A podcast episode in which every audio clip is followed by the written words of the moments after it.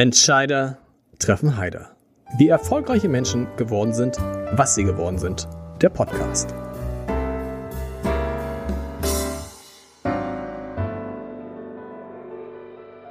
Herzlich willkommen. Mein Name ist Lars Heider und heute habe ich eine Frau zu Gast, deren berufliche Karriere lange vorgezeichnet schien. Ihre Familie hatte ein Unternehmen, ein Familienunternehmen, Sie studierte Betriebswirtschaftslehre mit dem Ziel, eben in dieses Familienunternehmen einzusteigen und es eines Tages mit ihrem älteren Bruder zu übernehmen.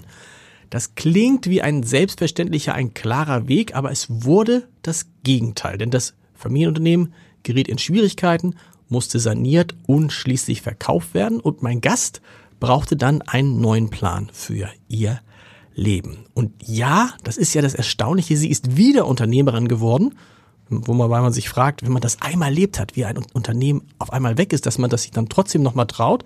Aber jetzt hat sie ihr eigenes Familienunternehmen. Und dem es, das kann man sagen, im übertragenen Sinne um Verzicht geht. Insofern schließt sich die Geschichte da so ein bisschen. Wir sprechen heute nicht nur über diese ungewöhnliche Geschichte, Familienunternehmen, altes Familienunternehmen verloren, neues aufgebaut. Wir sprechen auch, und da freue ich mich sehr drauf, übers Fasten und was das Fasten mit uns macht. Es ist ja irgendwie immer, gefühlt ist immer Fastenzeit und gerade jetzt irgendwie, so wenn es dann wieder so im, im, in der dunklen Jahreszeit fastet man auch, aber fastet man da eigentlich gern in Vorbereitung auf den Sommer? Tun wir einfach mal so. Ich freue mich auf Annemarie Heil, die Gründerin von Kale and Me. Liebe Annemarie. Soweit alles richtig? Soweit alles richtig. Herzlichen Dank. Ich freue mich sehr, hier zu sein. Du musst erzählen, was war das für ein Familienunternehmen, was ihr hattet?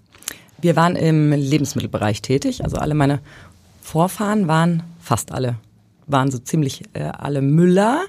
Und wir waren noch im Backwarenbereich und Pastabereich unterwegs. Das heißt, wir reden da über wie viel Generationen? Hm. Sechs, sieben. Also soweit die Erinnerung reicht, waren alle irgendwas mit Müllerei oder Backwaren. Das heißt, du bist aufgewachsen mit in der Familie und die Firma war allgegenwärtig. Genau. Wir haben auf dem Firmengelände gelebt. Ähm, meine Eltern haben beide im Unternehmen gearbeitet, die Großeltern im Unternehmen, so wie das eben doch auch an der einen oder anderen Stelle immer war, ein Familienunternehmen, genau. Und dann, war, wann war klar, das wäre schön, Annemarie, wenn du, du hast glaube ich drei Geschwister, mhm, richtig? Genau. Ähm, es wäre schön, wenn du da vielleicht einsteigen könntest mit deinem ältesten Bruder. Also ich denke, dass diese Frage irgendwie schon immer im Raum stand. Ich hatte aber tatsächlich zu Schulzeiten noch den Plan oder die Idee, irgendwie was mit Kunst zu machen. Mhm. Ich war mal sehr, sehr gut in Kunst äh, und ähm, habe da auch mal so ein bisschen mit geliebäugelt, habe mich aber dann irgendwann dazu entschieden, ach Mensch, BWL ist doch eigentlich eine gute Basis, damit kann ich irgendwie alles machen. Und in dem Moment, als ich dann angefangen habe, mich eigentlich mit Wirtschaft auseinanderzusetzen, ging das oder kam das bei mir eigentlich alles so zusammen, dass ich mir gedacht habe, ah, okay, Familienunternehmen, wir sind ja da drin aufgewachsen, das ist also die Wirtschaft, ähm, ich bin gut mit Zahlen, Mathe, Physik, ähm, macht mir irgendwie eigentlich alles Spaß, kann ich mir jetzt doch vorstellen. Und ich glaube, das ging so, äh, oder das startete so in Richtung Abitur wahrscheinlich, dass ich mir überhaupt generell Gedanken über meinen beruflichen Weg gemacht habe. Ähm, viel früher habe ich das, glaube ich, nicht so intensiv. Du bist wo aufgewachsen? In Hessen, also geboren, aber aufgewachsen später in Thüringen und in Bayern. Genau, okay. Und die Eltern haben keinen Druck gemacht oder haben darüber mal gesprochen und haben gesagt, es wäre schon schön, wenn das Familienunternehmen in der Familie bleiben würde? Nee, also den Druck gab es eigentlich nicht, äh, vor allem weil ich ihm das vierte Kind war mhm. und natürlich da irgendwie dann schon mein ältester Bruder im Unternehmen mit drin war und eigentlich, nee, mir wurde eigentlich viel Freiheit gelassen. Und dieses Gefühl, das ist ja immer, das finde ich interessant, darüber habe ich neulich mit Michael Otto gesprochen, wie es eigentlich ist, wenn man in so einer Familie aufwächst, die ein Unternehmen hat, wo man das Gefühl hat, und bei Michael Otto, glaube ich, kann man das Gefühl haben, dass die Kinder und die Enkel und die Urenkel davon le werden leben können. Da sagte Michael Otto, was ich interessant fand, naja, dieses Gefühl darf gar nicht erst entstehen, weil auch ein Vermögen wie das unsere kann schnell weg sein. Hm. Was ich sagen würde, ich glaube, das Vermögen der Ottos liegt irgendwo bei 16 Milliarden Euro. Man glaubt es immer nicht. Andererseits, Marken wie Quelle, Neckermann, es gibt viele große Marken, die verschwunden sind. Gab es bei dir auch so ein Gefühl, ah cool, ich habe dieses Familienunternehmen, mir kann, also ich, da habe ich schon mal einen Arbeitsplatz, da kann mir nichts passieren. Gab es dieses Gefühl irgendwann mal? Nee, das Gefühl gab's äh, gar nicht, weil ähm, meine Eltern immer dafür gesorgt haben oder sagen wir mal ganz klar kommuniziert haben, dass nur diejenigen, die im Unternehmen später agieren werden und sind und für das Unternehmen was tun, eben da auch in die Verantwortung, aber eben auch auf der anderen Seite eben in die Erbfolge sozusagen ah, okay. treten. Das heißt, also die anderen war, hätten von dem Unternehmen nichts bekommen. Genau, das war von bei uns immer ganz klar geregelt, weil meine Eltern immer äh, der Überzeugung waren, dass das einfach da im Unternehmen niemals so viel freie Liquidität sein wird, dass eben bei vier Kindern die Hälfte ausbezahlt werden mhm. könnte und da einfach das Wohle des Unternehmens und das Fortbestehen auch einfach im Vordergrund stand. Genau. Und deswegen war für uns alle Kinder immer klar, wenn wir nicht ins Unternehmen gehen, dann haben wir auch nichts vom Unternehmen und das finde ich auch und fand ich auch immer total in Ordnung. Also, du hast dann studiert, dem Unternehmen ging es da noch prima, als du angefangen hast zu studieren. Da, und was passierte dann? Dann ähm, hatte ich damals den Plan, direkt nach dem Bachelor eins bis zwei Jahre ins Familienunternehmen zu gehen, um mhm. überhaupt zu schauen, so was wird hier eigentlich später gebraucht an Wissen bei mir. So und ich wusste immer, ich will auf jeden Fall auch noch außerhalb arbeiten und lernen und äh, irgendwie Luft schnuppern sozusagen und äh, wollte aber eben vorab einfach einen Blick hineinwerfen, um eine richtige Entscheidung treffen mhm. zu können danach. So und dann bin ich nach Hause gegangen und äh, als ich da eigentlich ankam mit dem Plan, so ich mache jetzt hier eine Art Traineeship durch alle Unternehmensbereiche durch, ähm, startete eben eigentlich schon oder beziehungsweise begann der Blick schon in eben damals diese Krise, die losging. Und wir mhm. sind zu dem Zeitpunkt eben sehr, sehr stark in der Sanierung gerutscht. Und ähm, ich glaube, so ungefähr nach einem halben Jahr, dreiviertel Jahr im Unternehmen ähm, war ich eigentlich die meiste Zeit damit beschäftigt, eben mit meinem Papa gemeinsam diese Sanierung auch zu begleiten und auch schrittweise die Unternehmensgruppe aufzulösen. Mhm. Und dann war irgendwann am Ende, habt ihr das, was noch übrig war, verkauft? Ja, ja. mehr oder weniger. Mehr oder weniger. Oder, oder blieb gar nichts mehr übrig. Also da, genau. Genau, also okay. Und was war das dann für ein Moment, wo man sieht, ups, das Unternehmen, also für die Eltern wahrscheinlich noch viel schlimmer als für dich, aber auch für dich schlimm, weil du merktest ja, dass es den Eltern damit schlecht ging.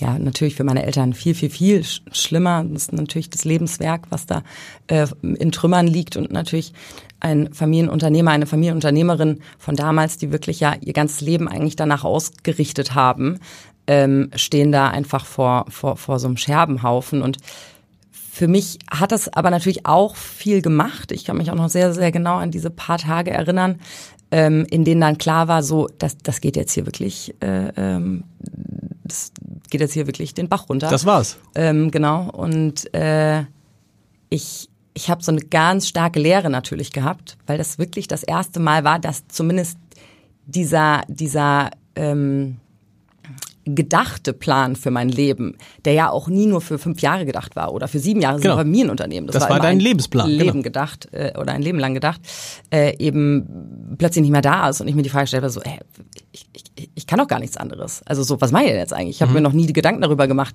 was ich eigentlich sonst ähm, machen würde und was mir Spaß macht und ähm, genau, so, das war. Und ich hätte mir jetzt gedacht, ich habe versucht, mich jetzt im Vorfeld in deine Lage reinzuversetzen. Bin ich vielleicht ein anderer Typ als du? Ich hätte gedacht, okay, eins ist klar. Das Unternehmersein ist so riskant.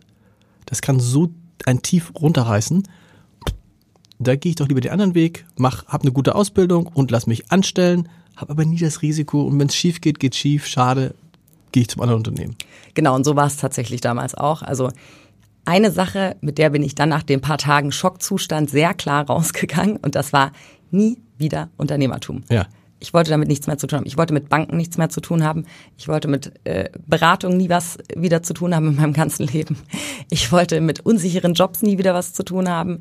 Da hängt ja ein ganzer, ein ganzer, eine ganze Gesellschaft drumherum dran, an Familie. Da, da ist so viel passiert so viel, wenn so ein Familienunternehmen den Bach untergeht. Und ich wollte mit all dem nichts mehr zu tun haben, weil ich mir einfach nicht vorstellen konnte, wie sich das jemals auszahlen sollte.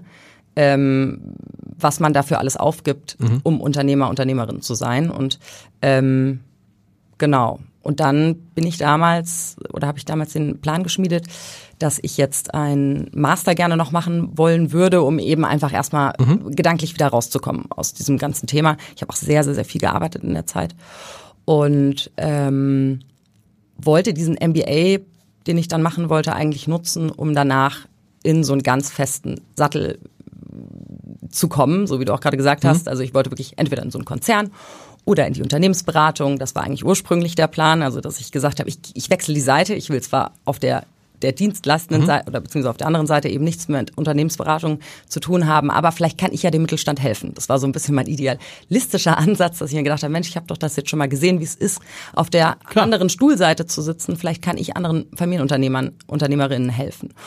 Und ähm, genau, und ich hatte dann damals das große Glück, weil es war ja auch einfach nichts mehr da, ähm, was mir jetzt hätte ein Studium finanzieren können. Ich hatte damals das große Glück, dass ich ein Stipendium bekommen habe für Leipzig für ähm, ein MBA-Programm und bin dann nach Leipzig gezogen und startete dort mein MBA und das war ein unglaublich großes Glück für mich. Es ist eine unglaublich tolle Universität ähm, und ich äh, habe da eine ganz tolle Zeit verbringen dürfen. Auch das ist interessant, dass plötzlich irgendwie kein Geld mehr da ist, ne? Dass man sagt, also okay, ich muss jetzt irgendwie, also es war einfach wirklich gar kein Geld mehr da.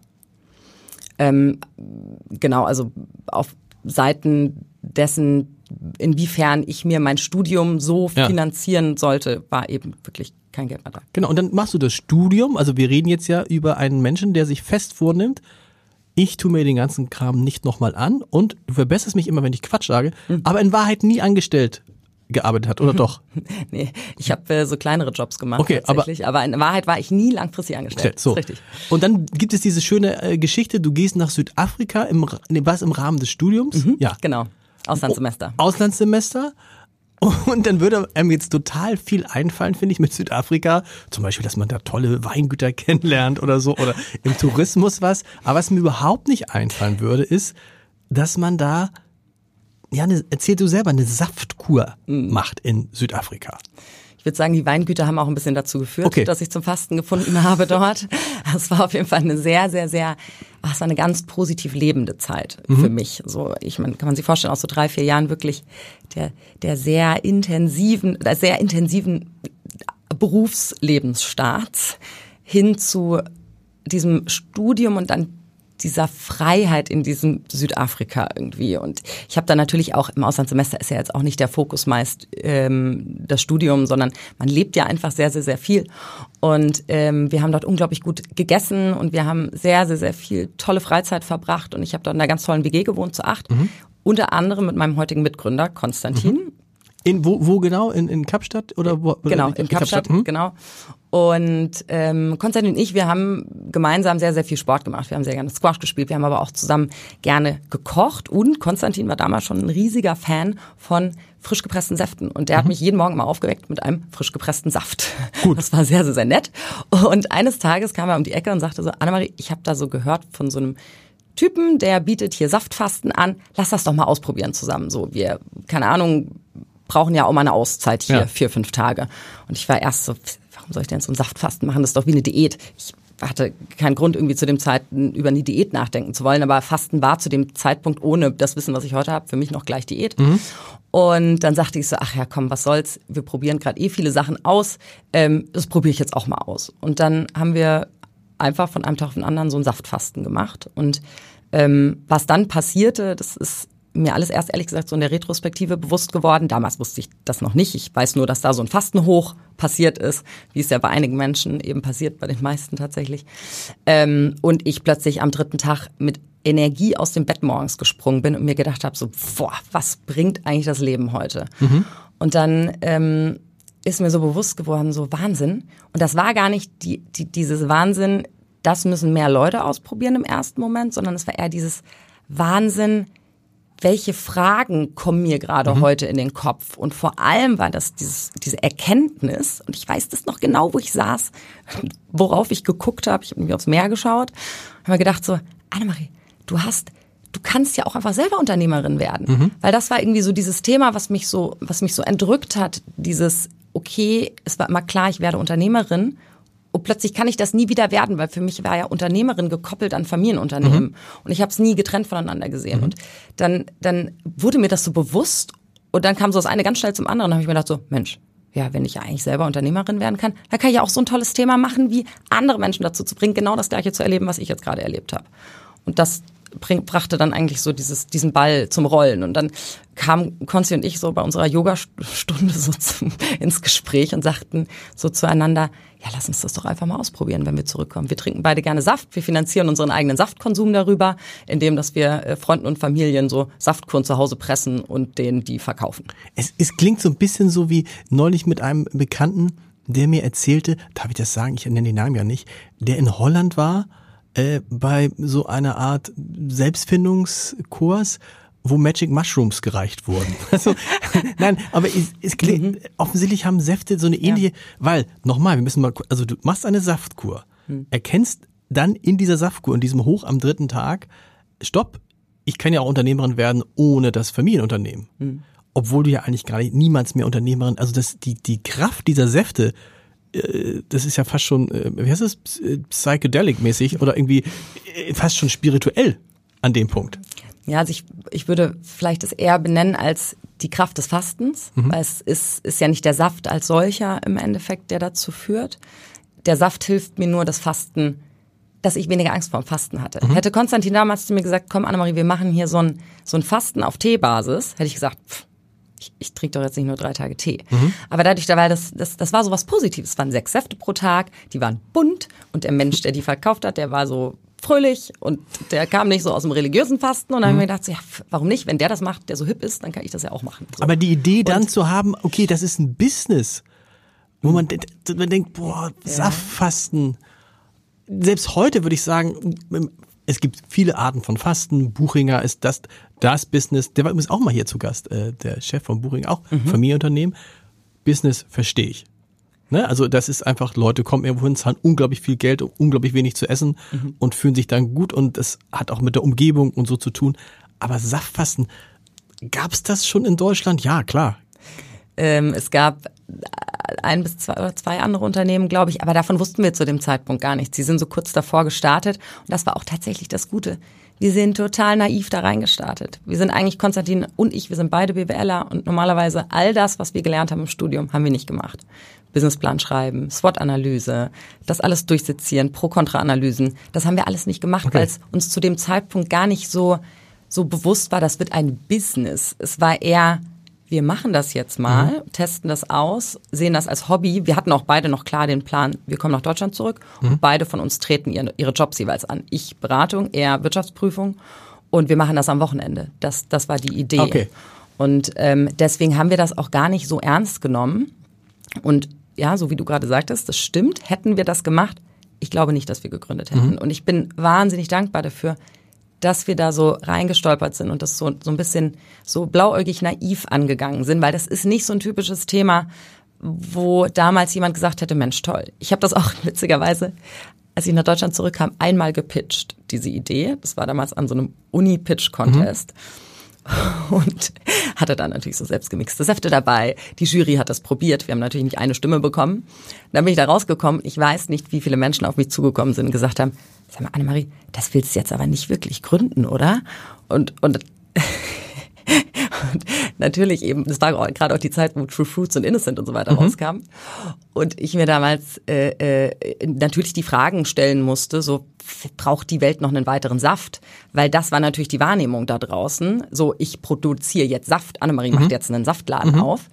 Ich hatte ja für mich nur im Hinterkopf das Thema Saftkur, das kannte aber noch keiner. So, und ähm, hat auch noch niemand zu dem Zeitpunkt verstanden, weil noch fast niemand in meinem Alter fasten wollte. Und somit, ähm, ja, genau, startete das eigentlich dann auch so, dass ich gar nicht mehr so viel darüber geredet habe. So. Hast du mit den Eltern drüber geredet? Na klar. Ja, mit meinen Eltern habe ich schon äh, darüber geredet.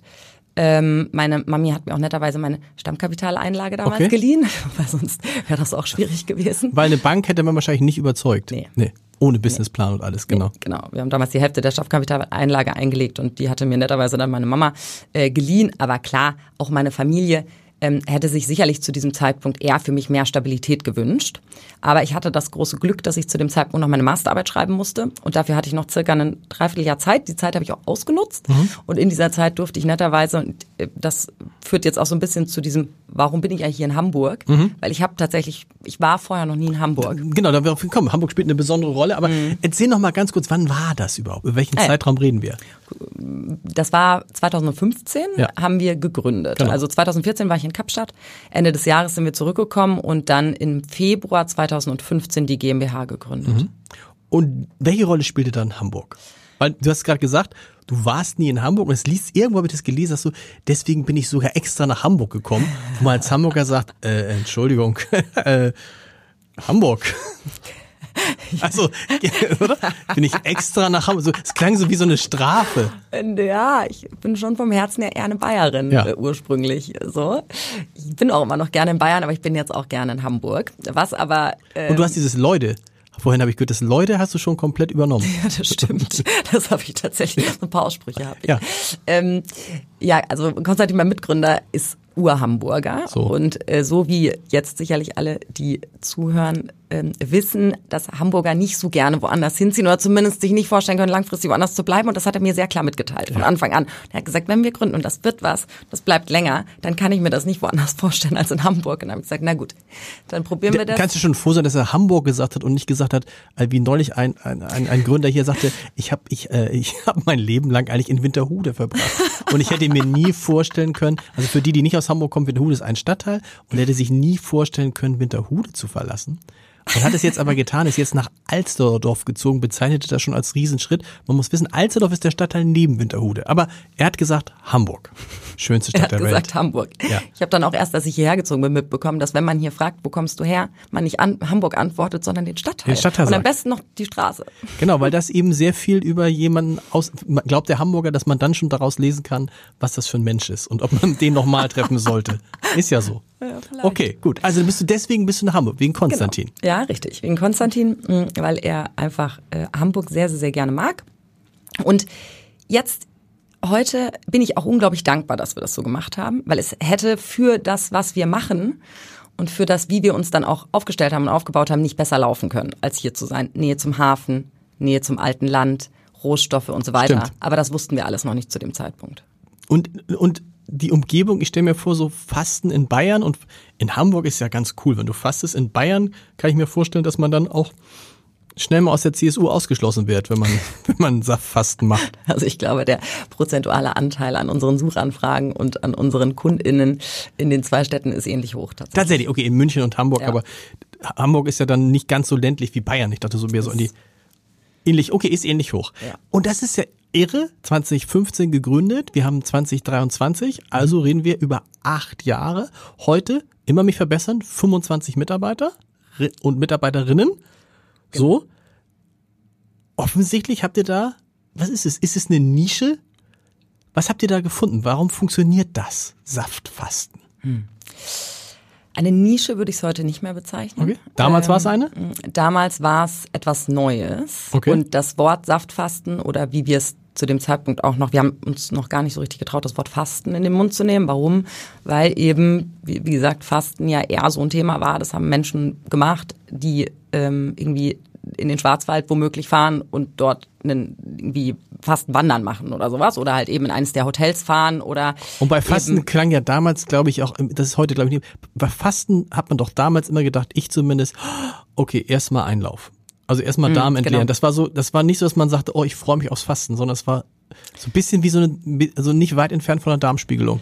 Ja, genau. Also das ist ähm, auch überhaupt nicht despektierlich dem Schwarzwald gegenüber gemeint, aber es ist schon einfach etwas gewesen, was Menschen, die ähm, sich schon sehr viel mit gesundheitlichen Themen auseinandergesetzt haben, eben doch auch sich äh, angenommen haben, sich damit beschäftigt haben. Und es war eben nichts Modernes, irgendwie nichts Positives. So, also Fasten als solches ist ja ganz stark aus dem Religiösen verankert. So hat mit Verzicht zu tun, hat mit mit mit ähm, Reue, mit äh, Leidensweg zu tun und so weiter. Und deswegen haben wir auch versucht, einfach ein anderes Wording für uns zu finden. Also deswegen sind wir auch gestartet mit dem Wort Saftkur, Juice Cleanse. Ähm, also wir haben immer uns ganz klar di- differenziert von, von Detox oder Entgiftung, weil das einfach keine wissenschaftlichen Begriffe sind und wir immer schon sehr, sehr, sehr viel Wert und sehr viel Wissen aus der Wissenschaft gezogen haben und uns darauf auch immer im Fastenbereich berufen haben.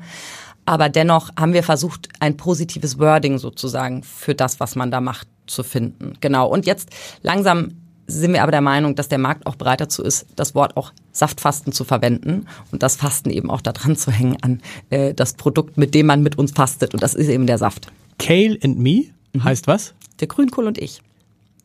Stimmt. Okay, okay. Okay, das hätte ich jetzt, okay, ja, ja, das ist die Übersetzung, aber das ist tatsächlich, tatsächlich ist damit der Grünkohl gemeint. Ja, genau. Ja, ja, genau. Unser Wie allererster kommt Saft, man, wie kommt man auf, okay, das erste war ein Grünkohlsaft. der allererste Saft, den wir damals kreiert haben, der hatte Grünkohl inne. Aber man muss auch dazu wissen, das war natürlich eine Zeit, da war das Wort Kale so in aller Munde. In New York hat man Kale-Salat gegessen und Okay. das ist gerade so und irgendwie fanden wir es, fanden wir es cool. Und dann wollten wir es eigentlich ursprünglich das Unternehmen Kale and Company nennen, also so der Grünkohl und seine Freunde.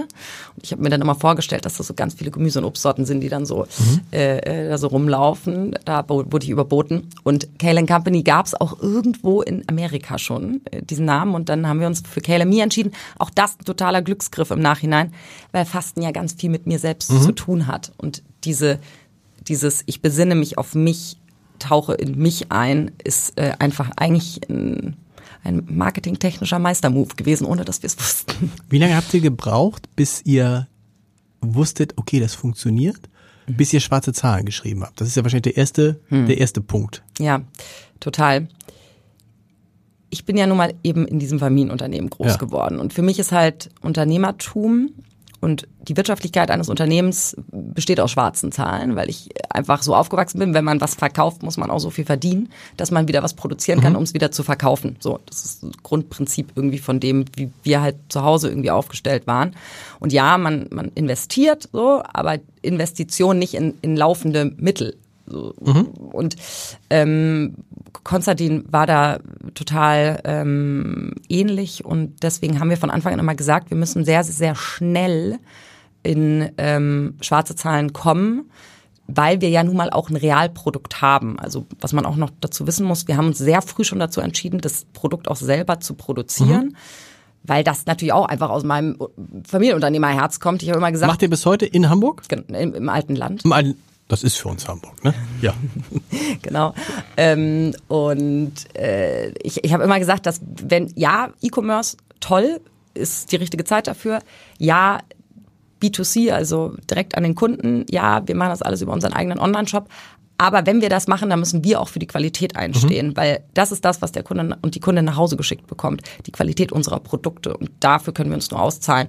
Und wenn wir die nicht selber in der Hand haben und da nicht gucken, dass das die besten, tollsten Produkte sind eben, dann wird das ganze Ding nicht funktionieren. Und deswegen habe ich von Anfang an Veto eingelegt und habe gesagt, wenn wir das machen, dann produzieren wir auch selber.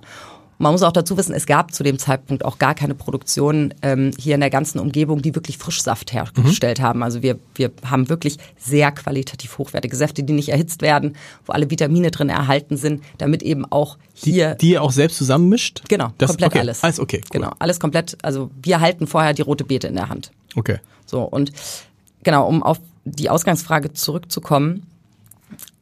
Aufgrund dessen, weil wir frühzeitig schon selber produziert haben, das Produkt komplett selbst in der Hand hatten, haben wir eben auch immer geschaut, dass wir ganz nah am Deckungsbeitrag dran agieren sozusagen. Und Mhm. Das heißt, ihr habt schon nach erstem Jahr schwarze Zahlen geschrieben. genau, genau. Ja, richtig.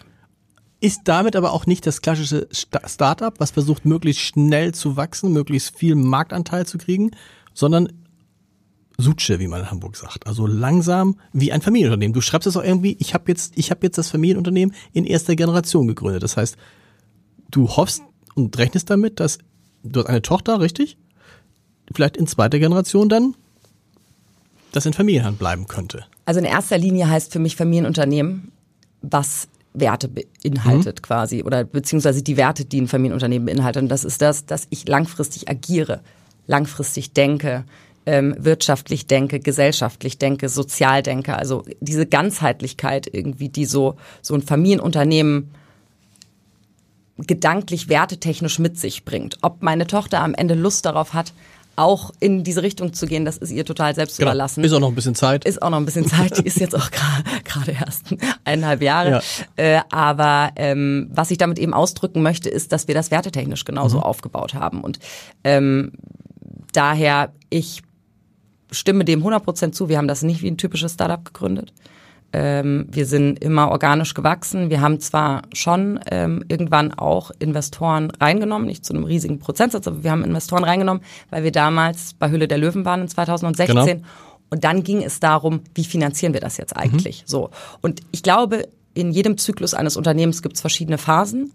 Und ich bin unfassbar dankbar, dass wir so viel Zeit uns genommen haben, organisch uns Gedanken darüber zu machen und, und, und irgendwie organisch in in KLMI als Person hereinzuwachsen. Mhm. Das hört sich komisch an, aber KLMI ist, ein, ist eine, eigen, eine eigene Person heute. Ja? Mhm. Und ich kann nicht mehr sagen, wie KLMI sein soll oder wie es auszusehen hat.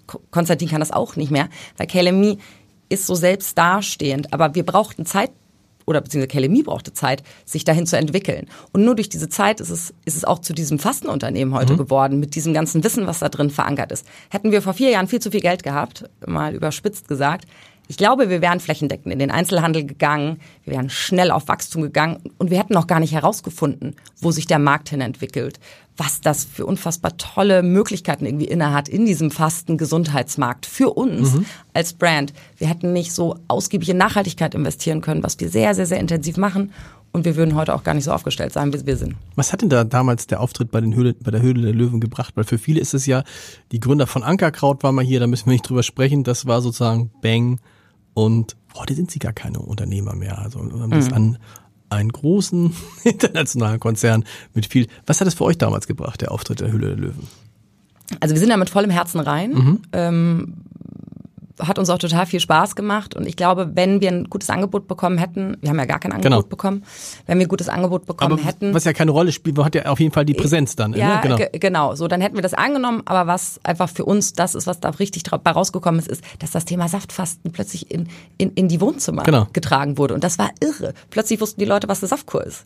Und wir wurden überrannt, aber der ganze Markt wurde überrannt zu dem mhm. Zeitpunkt und ähm, Klar, das hat natürlich auch dazu geführt, dass mehr Wettbewerber an den Markt kamen und so weiter. Und natürlich flacht die Kurve auch dann wieder ab. Aber wir haben danach natürlich weitergemacht bei einer anderen Ebene. Genau. Und das war auch der Zeitpunkt, als wir uns damals entschieden haben dazu, okay, vorher haben wir nämlich immer unsere Produktionsstätte gemietet in der Lüneburger Heide. Und das war auch der Zeitpunkt, als wir dann uns dazu entschieden haben, wir müssen jetzt hier mehr investieren, beziehungsweise wir müssen uns auch hier operativ gesehen weiterentwickeln. Und dann haben wir auch eben unsere erste eigene Produktionsstätte bezogen. Und man konnte damals ja nicht ahnen, du verbesserst mich, wie gesagt, immer, dass das Thema Fasten im Jahr 2023 eine ganz andere Rolle spielen würde. Also ich würde fast sagen, das ist zu viel gesagt, in der Mitte der Gesellschaft angekommen, aber in, also ich kenne zumindest mehr Leute, die sich mit dem Fasten beschäftigen, ernsthaft, als die wirklich vegetarisch essen. Mhm. Also das, ich glaube, die, mhm. die, wer hat das mal gesagt in diesem Podcast, diese, diese Vegetarierlüge ist schon ausgeprägt, beim Fasten nicht. Jetzt musst du mir aber erklären, als jemand, der überzeugter Intervallfaster ist, Ne? Der natürlich jetzt, der dachte, oha, was ist jetzt der Unterschied zwischen Saftfasten, mhm. richtig Fasten, also richtig Fasten, mal nichts essen, fünf, sieben Tage, und Intervallfasten. Mhm. Wo sind die Unterschiede? Muss ich das mal ausprobieren? Soll ich das mal ausprobieren? Irgendwie? Und dann sprechen wir darüber, was das eigentlich kostet. Mhm. Ähm, also wir haben ja eigene FastenleiterInnen im Team und wir arbeiten eben, wie ich es gerade auch schon gesagt habe, ganz stark eben mit dem Hintergrund von Studien, die eben aus dem Langzeitfastenbereich quasi genau. kommen. Wir gucken uns aber natürlich auch alles das an, was eben Intervallfasten ähm, ist.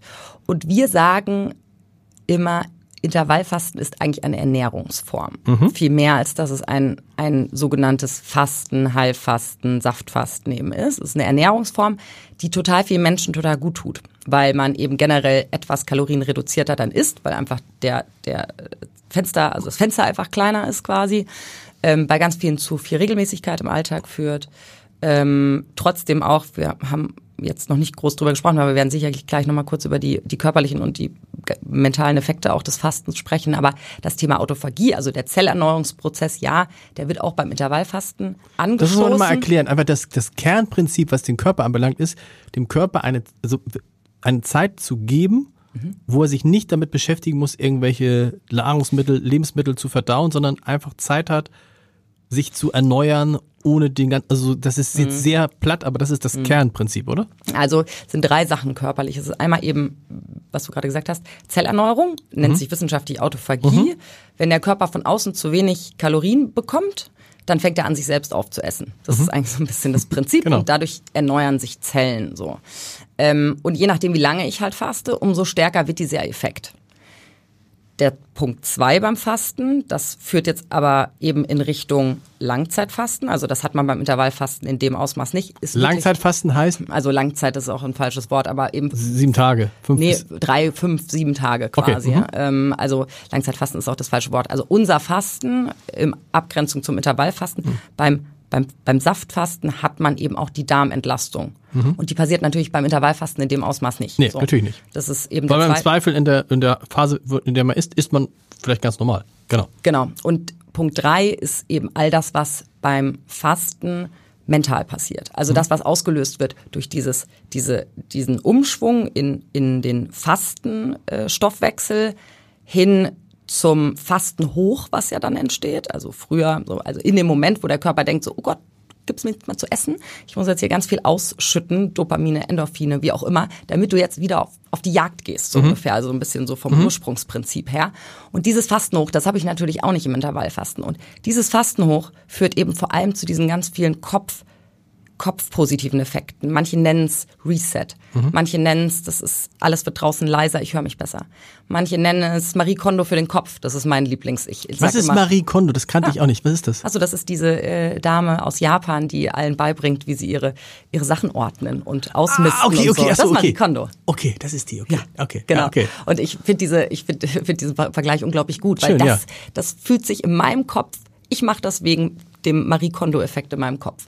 Ich bin danach klarer. Ich setze das wirklich aktiv ein, wenn ich mich auf stressige Phasen vorbereite. Wenn ich keine Ideen mehr habe, hilft Fasten auch. Ich komme immer mit neuen Ideen raus. Und ich komme immer mit irgendwie ein Stückchen gesünderem Leben raus. Mhm. Ob das wieder mehr Regelmäßigkeit ist oder was auch immer. So. Und das sind eben diese drei Sachen. Also Autophagie, ja. Im Klar. Intervallfasten kriege ich das auch zu einem Teil, aber natürlich nicht im Ausmaß. Wirkliche Darmentlastung und eben das, das Mentale. Und ähm, da vielleicht nochmal einen kurzen Schwenker zum Intervallfasten. Intervallfasten zum Beispiel passt für mich interessanterweise nicht, weil ich muss eher dafür sorgen, dass ich regelmäßiger werde. Und deswegen ist Intervallfasten so wie Fasten aber auch einfach nicht für jeden genau. so der, der heilige Gral quasi. Man muss einfach immer so ein bisschen gucken und abwägen, was passt für einen. So, aber, aber jetzt, genau, und jetzt kommen wir zu dem Saftfasten, weil das klingt für mich, also die, ich hätte gar keine Lust zu fasten, weil ich habe keine Lust, drei oder fünf oder sieben Tage, wie du sagst, einfach nur Tees zu trinken oder gar nicht zu essen. Das mhm. ist für mich, äh, nee. So. Aber Säfte ist ja nicht Fasten. Doch, Säfte ist auch fast. Ist auch, aber man, genau. man nimmt ja was, richtig, wir reden über, wir reden ja über, da ist Fruchtzucker und hast du nicht gesehen. Da, die haben ja im Zweifel ganz schön Wumms, mhm. so Säfte. Nicht? Ja, ja, also bei uns sind die Säfte auch immer mit ähm, mindestens 40 Prozent Gemüse, wobei wir auch einen Saftfasten haben, ist nur Gemüse. Genau. Genau. Aber was da wichtig ist zu wissen, schlussendlich geht es bei Fasten einfach immer um die Höhe der Kalorien. Weil umso weniger Kalorien, umso schneller fängt der Körper an, sich selbst zu essen okay. sozusagen und kommt in den Fastenstoffwechsel. Und da nochmal vielleicht einen ganz weiten Schwenker zu unserem Anfang des Gesprächs zurück. Ich hätte nie gefastet, wenn mir jemand gesagt hätte, Tee und isst zwischendurch einen Löffel Honig. Weil selbst bei Buchinger habe ich ja einen Honig genau. dazwischen genau. oder mal auch trotzdem nochmal einen, einen Saft und so weiter. Und ich komme trotzdem am Tag auf meine 300 Kalorien, 250, 300 Kalorien. Das kann ich mir aber natürlich auch nochmal noch mal positiver gestalten, indem dass ich halt sechs bunte Säfte habe, die möglichst kalorienreduziert quasi sind, aber die halt irgendwie so so Abwechslung reinbringen in den Tag. Und das ist, das ist eben unser Steckenpferd. Wir mhm. wollen, dass der Mensch und das, das, das, das Menschen draußen, die sich fürs Fasten interessieren, einfach keine Angst haben davor, die positiv abgeholt werden und die sich einfach das Leben nicht schwerer machen, als es ist. So. Und wenn ich sage, ich, ich, ich habe total Angst, ich möchte nebenbei arbeiten, ich kann mir das nicht vorstellen, dann fange ich halt erstmal an mit dem Einstiegsfasten, was wir beispielsweise anbieten. Mhm. Das hat noch so 750 Kalorien. Das sind eben Obst- und Gemüsesäfte. Mhm. Ähm, und fühl mal so vor. Mach mal da drei Tage, fühl mal so vor, für wie es mir geht. Die meisten bleiben nicht dabei. Die meisten wandeln äh, bzw. rutschen wirklich dann relativ schnell in, die Richtung. Tage? In war fünf. fünf. Fünf ist der Sweet Spot tatsächlich. Ähm, ich glaube, es liegt daran, weil dann dann das Wochenende nicht dabei genau. liegt. Ähm, geht mir auch so. Ich faste nicht am Wochenende. Das ist ex aber da auch wiederum je nachdem, was man für ein Typ ist. Ich kann das super während dem Arbeiten mhm. äh, unter der Woche, weil dann dann sitze ich halt auch nicht vor meinem Kühlschrank. Für mich ist immer das Schlimm, Schlimmste sind bei mir ähm, sind bei mir äh, Nuss Nusscremes. Wenn irgendwo eine Nusscreme in der Nähe ist, dann bin ich sehr nah dran abzubrechen quasi. Deswegen äh, ist gut, wenn ich arbeite. Der Nutella-Effekt ist das dann ja. Vielleicht. Vielleicht. Aber okay, also, also fünf Tage ist das, was am meisten genommen wird. Das heißt, mhm. fünf Tage kriegen die Leute sechs, also 30 Flaschen? Fünf Tage, Tage? kriegen die Leute 30 Flaschen, genau. Sechs ja. pro Tag. Für, Richtig. was kostet das dann? 180 Euro. 180 Euro. Und dann denkt man so, ey, weißt du was, ich kaufe mir einfach irgendwie. Entschuldige, ich kauf mir- 130, fünf 130. Tage haben wir gerade gehabt. Genau, Ja. das andere wäre sie, ne, Ja, genau. genau. Ähm, und dann denkt man sich, ja, dann kaufe ich mir doch einfach hier irgendwie äh, Innocent, sechs Dinger. Ist nicht derselbe Effekt? Nee, es ist, ähm, was heißt, es ist nicht derselbe Effekt. Also Innocent ist ein Smoothie. Genau. Das ist wichtig zu wissen. Das heißt, da habe ich ja nicht die Darm, Darmentlastung natürlich nicht. Ich habe viel mehr Kalorien mit einem Smoothie. Das wollen wir natürlich nicht. Deswegen haben wir zum Beispiel auch, also unsere Säfte sind wirklich ganz dünne Säfte. Und äh, Ah, okay, die sind nicht irgendwie, das ist nicht irgendwie so mit, mit Pritzeln noch auf Nee. der, also okay, dass Nee, man nee, noch die die, Erdbeere schmeckt oder so, nein. die sind ganz, also die Erdbeere schmeckt man schon. Schon, aber, aber also fühlt, meine ich. Also, Ja, ne, ja, genau. denkt, okay. Nee, da sind alle Faserstoffe sind raus, weil Okay. wir eben wirklich, wir wollen, dass die Nährstoffe, die da drin sind, und deswegen ist auch wichtig, dass eben unsere Säfte nicht erhitzt sind, wir wollen, dass die aufgenommen werden, weil auch das hilft dem Körper, easier durch das Fasten zu Mhm. kommen einfach. Und die meisten, Leute machen fünf Tage, wie viele Leute machen das? Wie viele Kunden habt ihr so im Jahr, die das machen? Und du sagst, es sind immer, es sind ganz oft welche, die dann zu Stammkunden werden und immer und immer wieder kommen. Also wir haben so insgesamt um die 160.000 Menschen erreicht Wow. bisher und ähm, haben tatsächlich in den ersten Jahren, so wie es halt ist, in so einem Unternehmen ist man ja immer sehr viel mit kurzfristigen Themen irgendwie beschäftigt. Und wir haben sehr, sehr, sehr wenig dafür getan, dass die Menschen wieder zu uns zurückkommen. Und dadurch, dass es natürlich einiges an Angeboten gab, wir nie Rabattaktionen gemacht haben, so das haben wir einfach nicht gemacht, ähm, haben wir einfach recht wenig eben dafür getan, für den Wiederkäufer zu Anfang. Somit kann man so ein bisschen das, die Wiederkaufsquote vom Anfang nicht mit jetzt vergleichen. Wir wissen aber ähm, aus unserer, wir haben gerade aktuell eine ganz große Fastenstudie gemacht, was oder Markt, Marktstudie äh, aufgesetzt, eine repräsentative. Und da konnten wir zum Beispiel herausfinden, dass der durchschnittliche Fastende, die Fastende, ähm, eins bis dreimal pro Jahr fastet. Okay. Und das ist schon, ist schon spannend, ähm, weil es eben wirklich ein wiederkehrendes Thema ist. Ah ja, genau. Und da vielleicht auch noch, ein- einmal kurz, wenn ich noch einhaken darf, Klar. eine ähm, weitere wichtige Sache, das ist aber tatsächlich eine andere Studie, die haben wir mit einem ähm, Arzt zusammen gemacht, äh, Professor Dr. Thomas Karus, der ist im Adipositas-Bereich äh, unterwegs und ist dort Chirurg, verkleinert Mägen und ähm, hat festgestellt, dass er um diese OPs drumherum sehen konnte, dass wenn die Menschen das verbunden haben mit Fasten, hat der Effekt länger gehalten. Und ähm, wir sind, wir haben uns dann irgendwie kennengelernt und er hat gesagt, Mensch, lass doch mal eine Studie dazu aufsetzen. Und dann haben wir im Endeffekt uns angeguckt, also nicht mit Adipositas-Patientinnen, weil wir ja niemanden, niemanden begleiten, der eine Krankheit hat, sondern wir sind präventives Fasten, ähm, haben wir uns angeschaut, wie lange hält eigentlich der mentale Effekt des Fastens an nach so einer Saftkur. Ähm, was was genau so. Also Und- dieses, dieses Gefühl, ich fühle mich irgendwie Ja, gut, genau. ich fühle mich, kann Bäume ausreißen, ich kann alles machen. Genau, klarer, so, genau. klarer, äh, gesünder und so weiter. Und wir konnten eben sehen, dass nach drei Monaten der Effekt noch da war. Nach sechs Monaten war der weg. Okay. So, also ganz, ganz einfach ähm, gesprochen. Und das zeigt halt, wie auch alle anderen Habits und Gewohnheiten das lässt halt immer wieder nach. Es ist dennoch unsere Aufgabe, auch unseren KundInnen zu helfen, diesen Effekt zu verlängern, äh, indem dass wir möglichst informieren, dass wir gucken, dass wir ihnen viele Tipps mit an die Hand geben nach dem Fasten, dass sie gut und sicher und gesund und zielorientiert aus dem Fasten rausgeleitet werden auch. Aber der Effekt lässt einfach irgendwann zwangsläufig nach. So und ähm, daher bemühen wir uns sehr, eben auch zu kommunizieren und auch die Menschen dazu zu bringen, eben wirklich das regelmäßig für sie als Gewohnheit einzubinden. Und ja, also ich bin der absoluten Überzeugung, irgendwann wird Fasten, wird einfach so gang und gäbe sein, wie so ein Meditations, ähm, so eine Meditationsgewohnheit, wie so eine Yoga-Gewohnheit. Ich glaube, das wird einfach irgendwann so zum Alltag vieler dazugehören, einfach als eine Gewohnheit, die ich einfach in meinen, sagen wir mal, Gesundheitsablauf einbaue. Also da gibt's ja, es gibt ja schon ganz schön, ganz viele irgendwie ähm, bekannte Beispiele, die, ähm, ich habe gerade heute witzigerweise mit jemandem drüber gesprochen, dass die ganzen großen DJs ja auch ähm, immer so Phasen des Fastens haben und dann haben sie ihre Ibiza-Phasen quasi. Und in diesen Phasen des Fastens, wo sie dann teilweise nur vegan leben quasi, dann aber auch eben wirklich Fastenfasten einbinden. Also diese Wechselwirkung eben, ähm, ich glaube, das wird noch viel, viel, viel mehr kommen. Ist so ein bisschen wie im Sport, ne, dass man sagt, man, ja. du brauchst, wenn du immer nur trainieren würdest, würdest du deinen Körper überfordern. Du brauchst zu dem Training halt auch die Pausen. Genau. Wenn ich jetzt sage, ah, Fasten alles egal, ich lebe einfach so weiter wie bisher, aber ich esse, ich trinke die, die, mach die Saftkur trotzdem. das ist dann nutzlos oder hat das irgend, was hat das für einen Effekt? Hm, ich kann natürlich einfach die Säfte als Vitaminquelle für So. mich sehen. So. Ja. Aber es ist nichts, was ihr empfehlt. Doch. Doch. So, doch, doch. Wir verkaufen auch, also wir haben auch äh, Saftshots beispielsweise, Genau. Ingwer-Shots, Kurkuma-Shots und die stehen auch im Einzelhandel. Ähm, also das ist einfach ein sehr hochwertiger, sehr, sehr guter, äh, vitaminreicher Saft. Wir sind leider schon, äh, leider schon fast am Ende. Du musst noch mal zum Thema, wir kommen zum Anfang noch mal Unternehmen. Ich habe dem Fragebogen, den ich allen äh, Gästen hier zuschicke, hast du geschrieben, du bist verheiratet, ähm, dein Mann hat auch ein Unternehmen. Und dann macht ihr sowas, das fand ich interessant, sowas wie Coaching, damit man sich nicht, damit man sich nicht zwischen den Unternehmen verliert, damit noch genug Zeit für die Familie. Mann ist auch in Hamburg. Ist ein Hamburger? Nee, der ist im Sauerland. Okay, Wir haben zwei Standorte. okay. Das heißt, dann seht ihr euch in der Mitte manchmal oder irgendwie mal hier, mal da. Mal hier, mal da. Mal hier, mal da. Mal hier, mal da, Aber genau. das ist so, das ist, das ist deine Lehre aus dem, aus der, aus dem Aufwachsen in einer Unternehmerfamilie, dass man immer wieder gucken muss, dass man da das Unternehmen nicht überhand nimmt?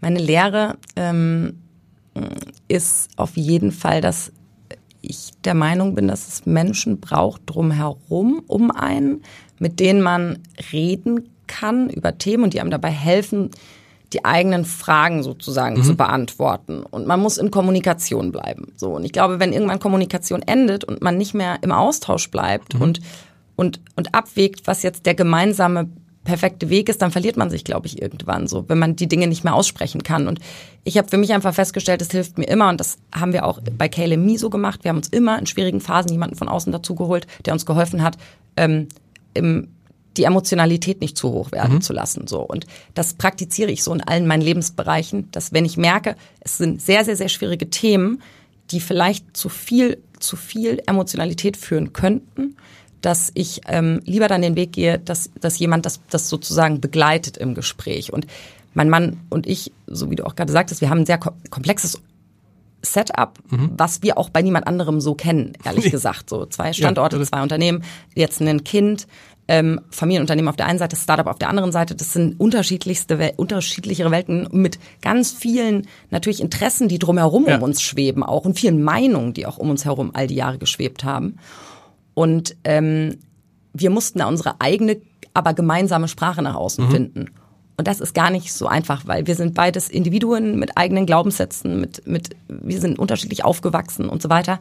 Das ist unglaublich schwer, das so zusammenzubringen. Und deswegen, mir hilft es einfach, ähm, da viel Augenmerk drauf zu legen und eben Hilfe von außen dazu zu holen, die uns dabei hilft, einfach im, im Gespräch und im Austausch zu bleiben. So. Und deswegen haben wir uns für so einen Weg entschieden. Und es ist keine so eine Regelmäßigkeit, aber einfach immer dann, wenn es halt ähm, Themen gibt, die einfach äh, mehr Tiefe brauchen.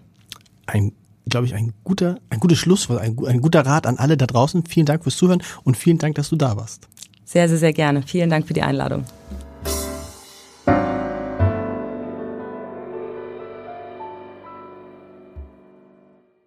Weitere Podcasts vom Hamburger Abendblatt finden Sie auf abendblatt.de slash podcast.